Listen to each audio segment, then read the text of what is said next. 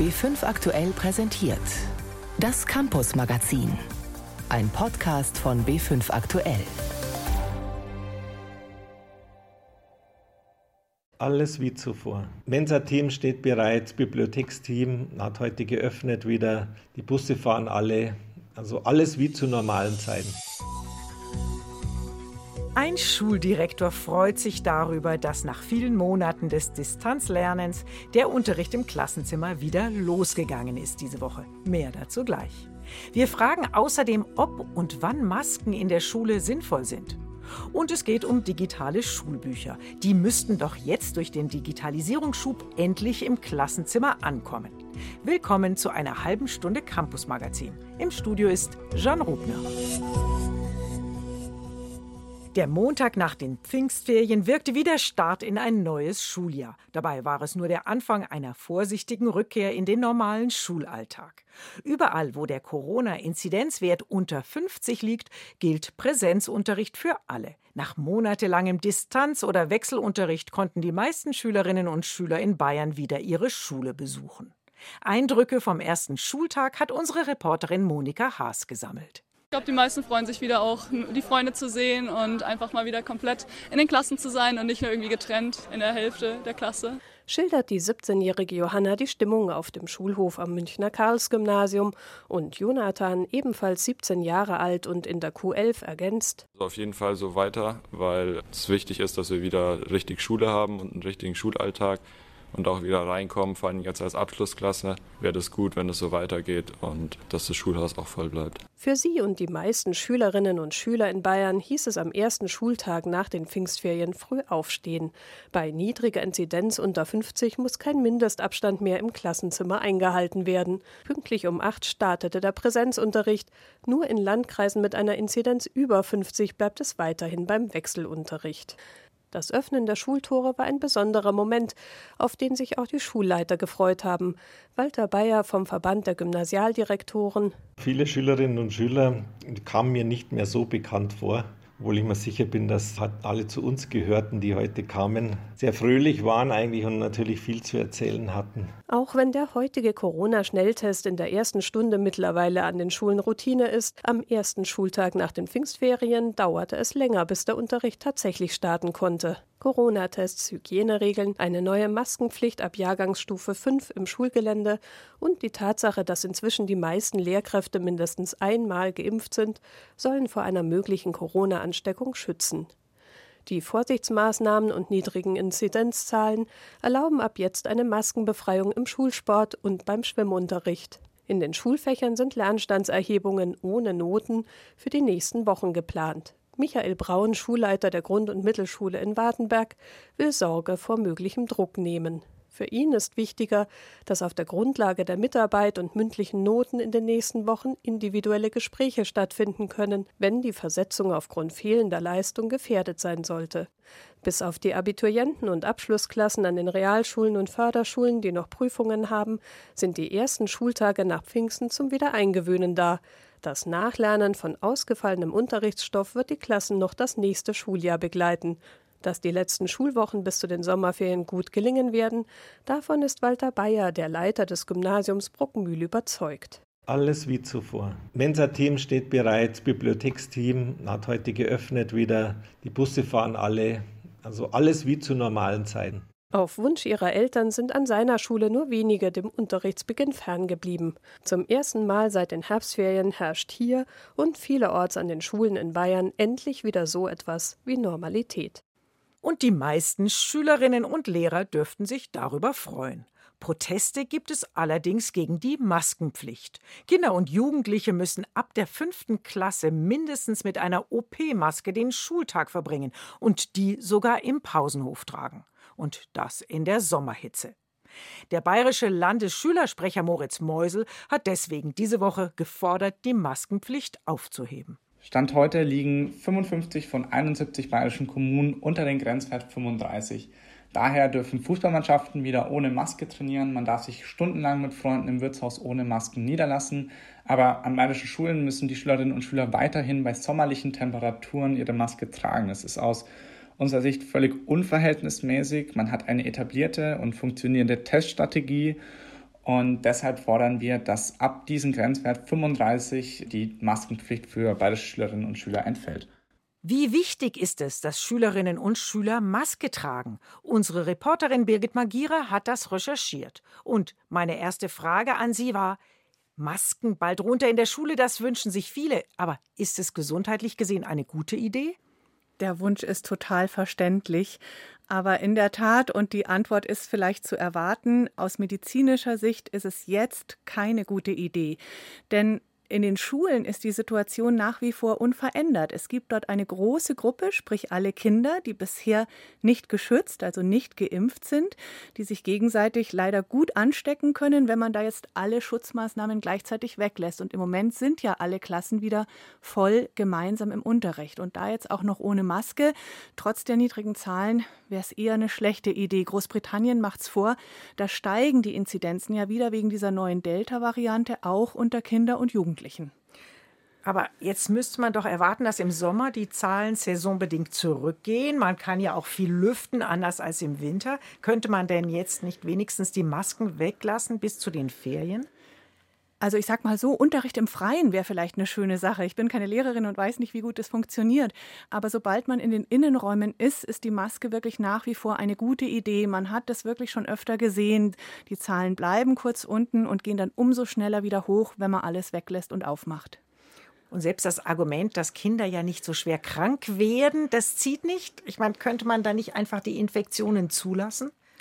Die Diskussion wurde ja schon mal geführt, man kann die jetzt nochmal führen. Vor allem, wie du sagst, es betrifft ja jetzt eine Gruppe, die nicht so vulnerabel ist. Kinder werden selten schwer krank.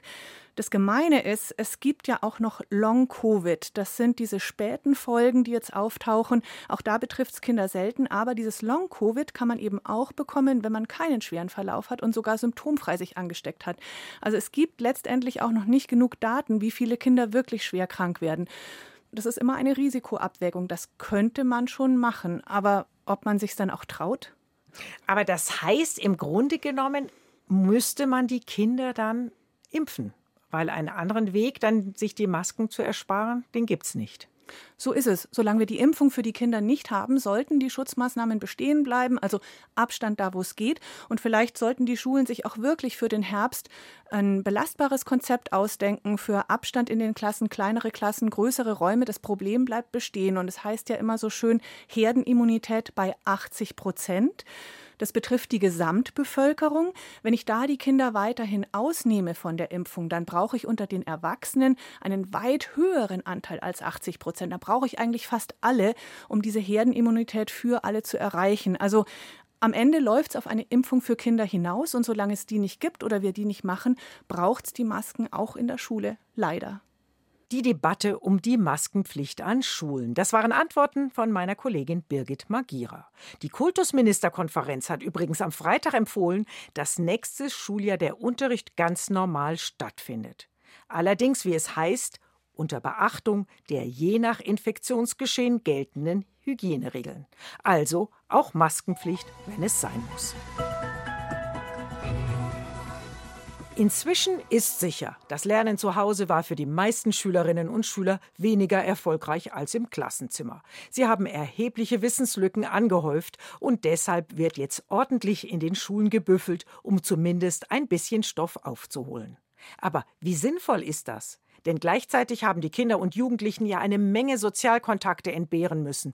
Die Klassengemeinschaft hat darunter gelitten. Die Stimmen mehren sich, die sagen, man sollte deshalb gerade jetzt auf Klassenfahrt gehen. Lagerfeuer, Nachtwanderungen, Mehrbettzimmer. Für viele Kinder und Jugendliche ist die Klassenfahrt der Höhepunkt des Schuljahrs, sagt die 16-jährige Schülerin Jule, die in die Q11 eines Münchner Gymnasiums geht. Also das Schönste ist eigentlich dass man mit seinen Mitschülern Zeit verbringt, auch mit Menschen, die man sonst nicht treffen würde vielleicht und dass man als Klasse eigentlich meistens coole Sachen erlebt und noch weiter zusammenwächst, eben außerhalb des Schulalltags. Ein paar unbeschwerte Tage wären jetzt wichtig, anstatt einfach nur den Stoff nachzubüffeln, sagt auch die 14-jährige Caroline, die in die achte Klasse geht. Doch die ursprünglich geplanten Fahrten sind alle gestrichen. Ja, ich fände es halt schön, um wieder mehr Abwechslung in den Schulalltag zu bringen, gerade weil wir jetzt eben so viele verpasst haben. Englandfahrt und Segellager, die letzten zwei Jahre halt. Und einfach um die Klasse auch wieder mehr zusammenzubringen, weil wir jetzt ja sozusagen fast zwei Jahre, klar, wir hatten immer kurze Zeiten dazwischen, ja nicht mehr zusammen waren und irgendwie gar nichts mehr zusammen gemacht haben, außer in der Schule zu sitzen und unter ziemlichen Stress den restlichen Stoff wieder aufzuholen. Gerade deswegen kann Marco Junghähnel, Sprecher des Deutschen Jugendherbergswerks, nicht verstehen, warum das bayerische Kultusministerium weiterhin beim Thema Klassenfahrten bremst. Es gibt zwar kein dezidiertes Verbot seitens des Kultusministeriums in Bayern, aber es gibt eine relativ eindeutige und dringende Empfehlung, auf Klassenfahrten zu verzichten. Und so ist auch die Situation. Wir haben aus Bayern aktuell keine Klassen, die bei uns zu Gast sind, aus anderen Bundesländern hingegen schon. Auch für das neue Schuljahr gibt es noch keine Perspektive in Bayern, sagt Junghähnel. Warum können Genesene, Geimpfte und Getestete nicht freien Zugang zu den Räumlichkeiten der Jugendherbergen haben, fragt sein Verband. Der Wert, der in so einer Klassenfahrt drinsteckt, ist um ein Vielfaches höher, als was man da möglicherweise an Risiken eingeht. Wir glauben, dass Kinder und Jugendliche das ganz dringend brauchen. Übrigens auch die Lehrer, die uns das auch rückmelden. Wir würden gern auf Klassenfahrt gehen und auch nicht zuletzt die Familien, die eine gewisse Entlastung dann dadurch bekommen. Ein Drittel der Kinder hatte Schwierigkeiten, mit dem Lockdown zurechtzukommen, zeigen aktuelle Studien, unter anderem eine Befragung des Deutschen Jugendinstituts in München. Einsamkeit machte vielen zu schaffen, sagt die Pädagogin Angelika Gugel-Hörrodan. Eine Klassenfahrt könnte da viel bewirken.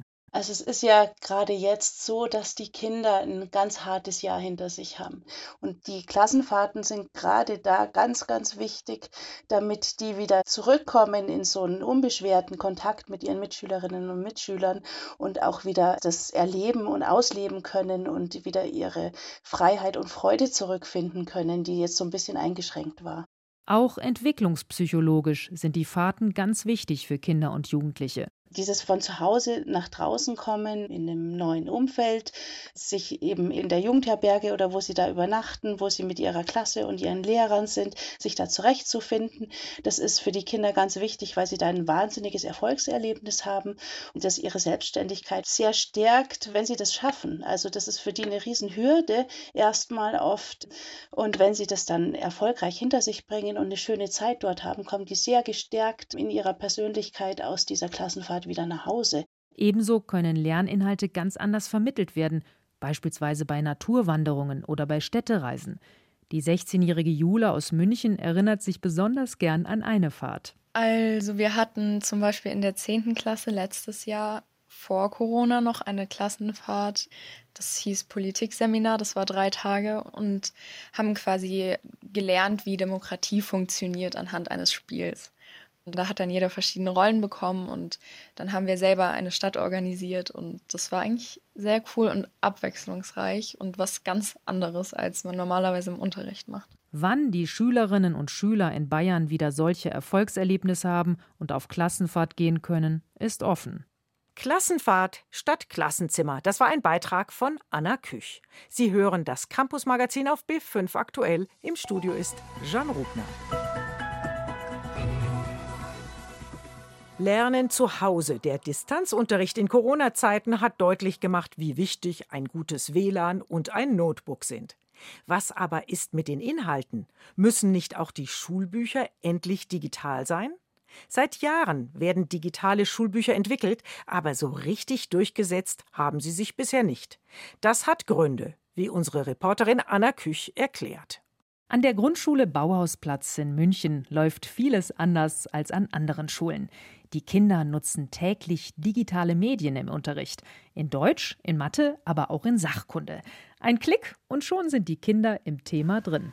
Hallo, ich bin Ida. Ich erkläre euch heute, wie ein Blitz entsteht. Auf dem Tablet ist ein Trickfilm zu sehen, den die Kinder selbst gemacht haben. Dunkle Wolken, dicke Regentropfen, dann ertönt Donner. In Gewitterwolken herrschen starke Winde. Oben in den Wolken ist es sehr kalt. Unten in den Wolken ist es sehr warm. Die beiden Schichten reiben aneinander und dadurch entsteht Energie.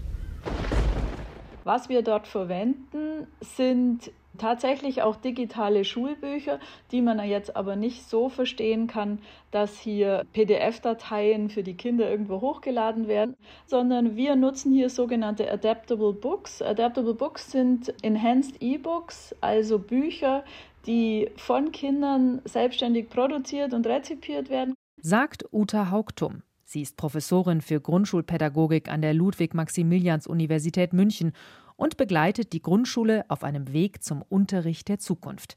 Digitale Schulbücher können hilfreich sein, wenn sie richtig eingesetzt werden, zum Beispiel im Deutschunterricht. Gerade leseschwachen Schülern, die also wenig Interesse an Texten haben, versuchen wir hier über unterschiedliche Formate Zugänge zu Texten zu ermöglichen. Das heißt nicht, dass wir wollen, dass sie nicht mehr lesen, aber dass sie einfach die Möglichkeit haben, auch in den Text über einen kleinen Film reinzukommen oder sich über eine Audiospur den Text auch vorlesen zu lassen, mitzulesen, auch im Tandem und hier einfach vielfältige Zu- und Umgangsformen haben. In Bayern sind derzeit knapp 600 digitale Schulbücher zugelassen. Die meisten davon sind einfach E-Books, die auf das Tablet oder den Computer geladen werden. Das ist gut für die Kinder und Jugendlichen, die nicht mehr so schwer schleppen müssen aber einen wirklichen Mehrwert haben sie nicht, bemängeln Bildungsexperten.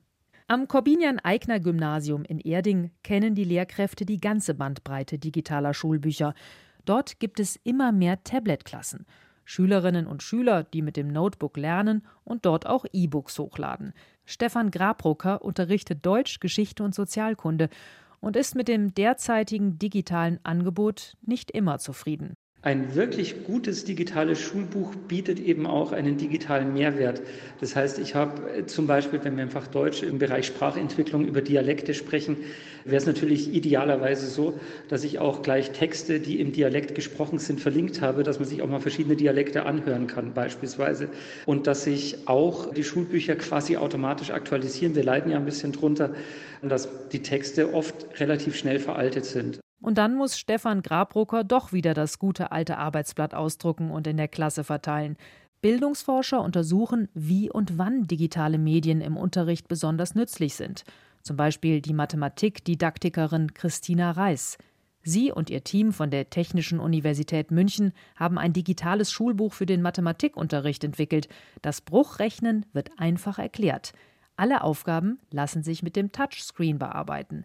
Die Kinder können mit ihren Händen beispielsweise eine Pizza aufteilen oder Orangen einkreisen, sagt Christina Reis. Das war ein ganz erstaunliches Ergebnis. Wir haben das mit Schülerinnen und Schülern in Mittelschulen und in Gymnasien gemacht. Und wir haben dann festgestellt, dass insbesondere die schwächeren Schülerinnen und Schüler sehr profitiert haben von dem Arbeiten mit dem konkreten Material, mit diesen konkreten Bildern. Ist das digitale Schulbuch die Zukunft? Nicht ausschließlich, sagt Bildungsforscherin Uta Haugtum, denn digitale Inhalte, die gibt es längst. Was oft noch fehlt, sind die pädagogischen Konzepte. Deshalb braucht es vor allem Lehrkräfte, die die Kleinen begleiten und sie zu kompetenten Mediennutzern machen. Es geht darum, dass digitale Bücher offene Angebote sind. Also dass das digitale Buch dann die Kinder anregt, sich weiter zu informieren, sich die Informationen aus dem Internet zu holen, hier auch zu reflektieren, was ist eine sinnvolle, was eine weniger sinnvolle Quelle. Also es geht um Partizipation an der digitalen Welt. Und das kann man nicht früh genug lernen, sagt die Forscherin. Vor kurzem ist unsere Korrespondentin in London über ein kurioses Thema gestolpert. Da hieß es in einer Zeitung, die altehrwürdige Universität Oxford wolle ihren Lehrplan für Musikstudenten entkolonialisieren. Weg mit den traditionellen weißen Klassikkomponisten, dafür mehr schwarzen Soul und Reggae. Was ist dran an dem Gerücht?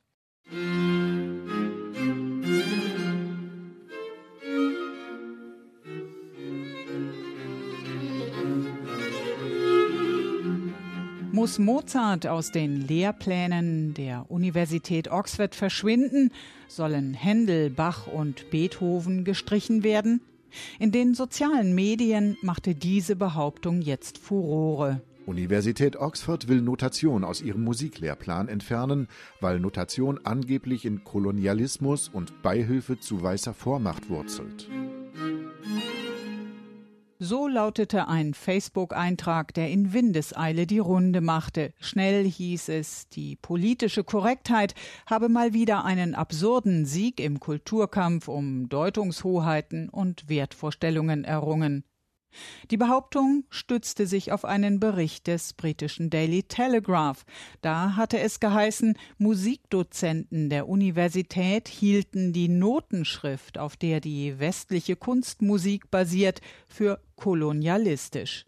Die Zeitung zitierte außerdem interne Diskussionen unter Mitgliedern der Musikfakultät, wonach das in Oxford behandelte Repertoire zu viele Werke weißer europäischer Komponisten aus der Zeit der Sklaverei enthalte und ein Schlag ins Gesicht mancher Studenten sei. Das, so folgerte der Telegraph, sei eine Konsequenz der Black Lives Matter Bewegung. Nun werde überlegt, Seminare zu Schubert zugunsten der Musik Afrikas und der afrikanischen Diaspora aufzugeben oder den Livestream der Sängerin Dua Lipa zu behandeln. So, first song on the record, Future Nostalgia. I like a little bit of it. Future.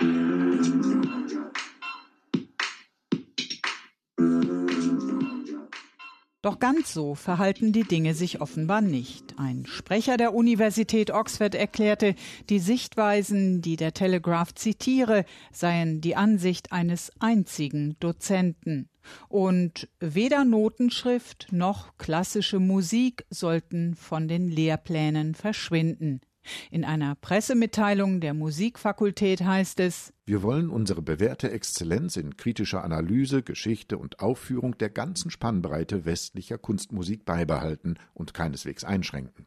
Gleichzeitig überlegen wir unseren Studenten ein breiteres Angebot zum Studium nicht westlicher und populärer Musik der ganzen Welt zu geben. Die genauen Pläne will die Universität Oxford im Sommer vorlegen. Unsere Londoner Korrespondentin Sabina Mattei hat eine nicht ganz wahre Geschichte aufgeklärt. Damit geht das Campus Magazin für heute zu Ende. Im Studio war Jean Rubner.